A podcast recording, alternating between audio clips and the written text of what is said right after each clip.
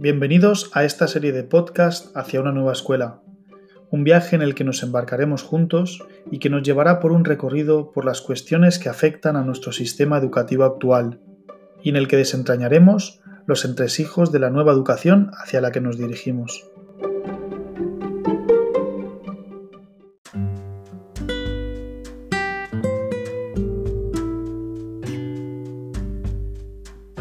Detrás de bambalinas.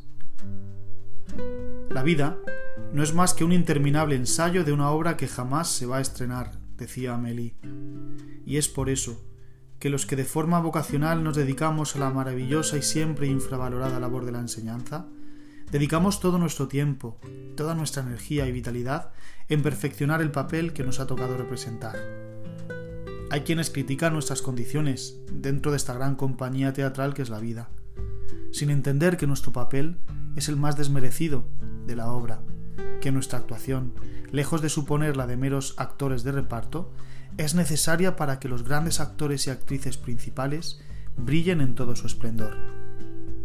Aquellos que amamos nuestra profesión, quienes nos despertamos cada día cargados de nuevos proyectos, muchos de los cuales se quedarán en el tintero o a medio hacer, los que dedicamos jornadas maratonianas a perfeccionar nuestras clases, aquellos que nos vamos a la cama terminando de hilar los problemas de nuestros alumnos y soñamos con programaciones curriculares. Nosotros, los maestros de corazón, jamás esperamos un gran reconocimiento por nuestro trabajo. Lo hacemos porque creemos que aunque esta obra nunca se vaya a estronar, merece la pena esforzarse en hacer vibrar a quienes presencian el ensayo.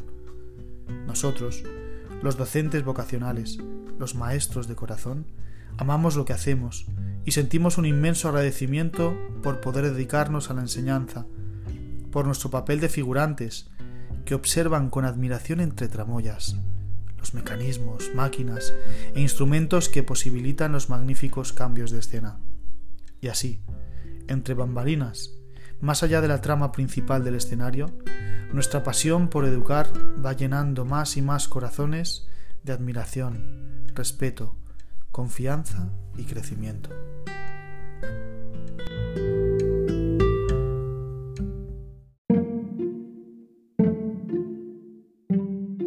En Kenia no es obligatorio para los niños ir a la escuela y aún así la mayoría lo hace. Y la siguiente pregunta, ¿dónde se encuentra la escuela más grande del mundo? Encontrarás la respuesta en el siguiente podcast.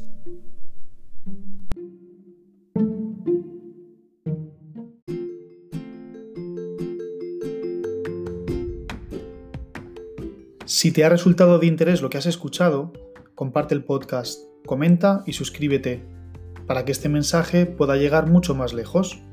Y recuerda, sé el cambio que quieres ver, porque cada gota hace océano.